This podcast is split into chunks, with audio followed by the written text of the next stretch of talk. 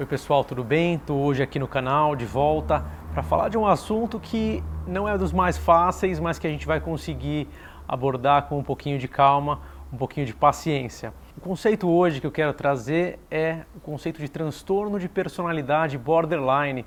É um assunto bastante interessante e ao mesmo tempo bastante desafiador. Sabemos que os transtornos de personalidade são frequentes em alguns estudos, perto de 10 a 20% da população é algo bastante impactante e que na população de pessoas que fazem tratamento para doenças psiquiátricas, como depressão, como ansiedade, transtorno de pânico, pode chegar até 50%.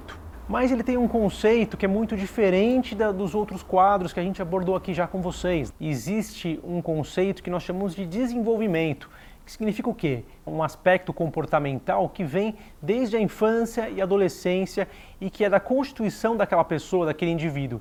Imagina que uma pessoa que tem transtorno de personalidade, ela não adquiriu isso de uma hora para outra, mas isso foi sendo consolidado ao longo do desenvolvimento daquela pessoa. Ela já tinha ali uma bagagem genética, tinha um temperamento, que é uma coisa inata, né? já tinha uma tendência relacionada até a alguns aspectos genéticos, alguns traços, algumas características que já estavam presentes no momento do nascimento e isso foi sendo construído com os modelos, com as referências, a, educação, as experiências precoces na infância, adolescência. Podemos falar aí de, de situações mais complicadas como abuso, pessoas que sofreram bullying, que sofreram a, agressões. A pessoa já se constitui daquela maneira e isso acaba refletindo no que nós chamamos de transtorno de personalidade que são essas alterações comportamentais constituintes, esse desvio em relação à normalidade, que foge ao aspecto cultural, à expectativa que existia em relação àquela pessoa. É um comportamento disfuncional do ponto de vista ocupacional, do ponto de vista social, de relacionamentos. Os relacionamentos tendem a não perdurar bastante. Podemos citar aí vários transtornos de personalidade. Hoje eu quero falar especificamente é, do transtorno borderline, mas poderíamos falar também do transtorno anancástico, né, também chamado uma personalidade obsessiva compulsiva, poderíamos falar de transtorno de personalidade paranoide, poderíamos falar de transtorno de personalidade histriônico, enfim, uma série de outros aspectos. A gente poderia falar aqui por horas de transtorno borderline. Hoje eu quero de uma maneira sucinta conseguir abordar as principais características para que vocês possam entender um pouquinho dessa ideia.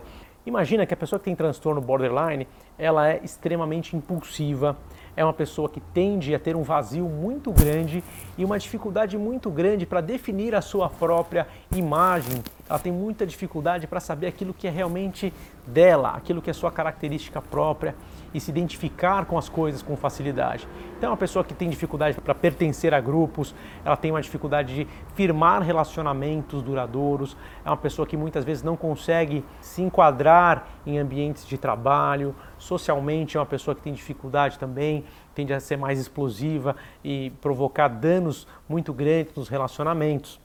Muitas vezes existe também o abuso de substância como uma manifestação da impulsividade, o uso do álcool, até a compulsão alimentar pode ser um, uma manifestação direta dessa instabilidade emocional da constituição. Então, muitas pessoas até que fazem cirurgia bariátrica, que sofrem de obesidade por uma compulsão, impulsividade muito grande, tem também a comorbidade do transtorno de personalidade borderline. Tá? Podemos falar de impulsividade também no âmbito sexual.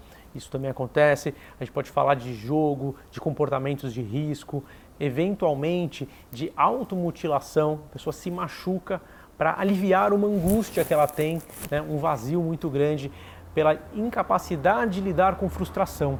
A gente sabe que essas pessoas lidam muito mal com frustração, não conseguem entender exatamente o ritmo de vida dos outros e criam expectativas totalmente inadequadas e se sentem frustradas sem que exista necessidade de frustração. Isso gera angústia, isso gera vazio, isso gera aperto no peito e leva essas pessoas a terem respostas muito impulsivas, às vezes muito agressivas até contra elas próprias, chegando a se automutilarem, eventualmente cortar um braço, queimar o braço com, com isqueiro do carro, por exemplo, né? uma coisa que a gente nunca imaginaria que alguém pudesse fazer isso, mas tamanho vazio, tamanha angústia, tamanho sofrimento que aquela pessoa tem, ela chega a fazer isso para ter um, referencial físico da dor. é preferível para ela a sensação da dor física, que dá um significado maior, do que o vazio, do que a perda de referência afetiva, emocional, que é muito mais dolorosa e que traz um sofrimento ainda maior. Uma característica do transtorno é a labilidade emocional, é a mudança afetiva muito rápida, é alteração de humor muito imprevisível. Isso faz com que essas pessoas às vezes sejam, sejam, chamadas de transtorno bipolar, mas na verdade não tem nada a ver. O transtorno bipolar é muito mais previsível, né? É um quadro que responde à medicação de uma maneira até previsível e não tem nada a ver com personalidade, transtorno bipolar. Personalidade é uma coisa, transtorno bipolar é outra. E muitas vezes as pessoas que têm o transtorno borderline são é, são rotuladas como, como bipolares porque tem essa labilidade, essa instabilidade afetiva, tem reações muito exacerbadas, às vezes a situações que não se esperava aquela, aquela reação tão agressiva ou tão, ou tão intensa do ponto de vista emocional. Uma outra coisa que acontece é o medo do abandono. Essas pessoas têm muito medo de serem abandonadas, são pessoas que temem profundamente a rejeição muitas vezes é uma coisa que não acontece, né? Muita, elas evitam até um relacionamento pelo medo do abandono. Ou uma circunstância absolutamente normal de uma pessoa não poder atender o telefone porque está ocupada, ela já interpreta aquilo como um abandono e já tem uma, uma resposta agressiva, hostil.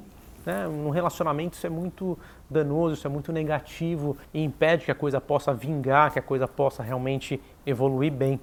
São pacientes que falam muito de um vazio existencial muito grande, elas sentem frequentemente angústia, uma sensação de aperto muito grande, elas tendem a não ver um sentido na existência, uma descrição subjetiva, mas que faz muito sentido né, para essas pessoas e para quem já passou por isso em algum momento, para quem já sentiu. Né? Acho que todo mundo em algum momento se sentiu uh, frustrado, se sentiu vazio. Imagina isso numa proporção muito mais intensa, né? uma, uma proporção que, que segue totalmente a pessoa e faça a pessoa tomar atitudes mais impulsivas. Então, o transtorno de, de personalidade borderline está muito em cima disso. O objetivo de tratar uma pessoa com transtorno de personalidade é, primeiramente, dar o suporte emocional que essas pessoas buscam, dar uma referência, permitir que essa pessoa tenha um modelo de confiança, de respeito, de responsabilidade também. E, além disso, uh, mostrar para essas pessoas que é possível sim lidar melhor com as angústias. Do ponto de vista medicamentoso também é bem diferente. A gente sabe que medicar uma pessoa que tem um episódio depressivo é uma coisa, medicar uma pessoa que tem um transtorno de personalidade, mesmo que tenha junto a depressão, pode até ter junto um quadro depressivo, é uma outra expectativa, né? A finalidade é muito mais o controle da impulsividade, é evitar comportamentos de risco, comportamentos de agressividade, comportamentos autodestrutivos, às vezes de automutilação que podem acontecer também, né? é minimizar a sensação de angústia que essas pessoas têm, aliviar esse sofrimento, dar funcionalidade para essas pessoas. Bom, pessoal, por hoje é isso. A gente vai continuar falando mais de transtornos de personalidade, vamos trazer outros temas também ligados à personalidade, como transtorno antissocial, que a gente já falou um pouquinho em outro vídeo aqui. Vamos trazer também outros assuntos interessantes ligados a transtorno de personalidade borderline.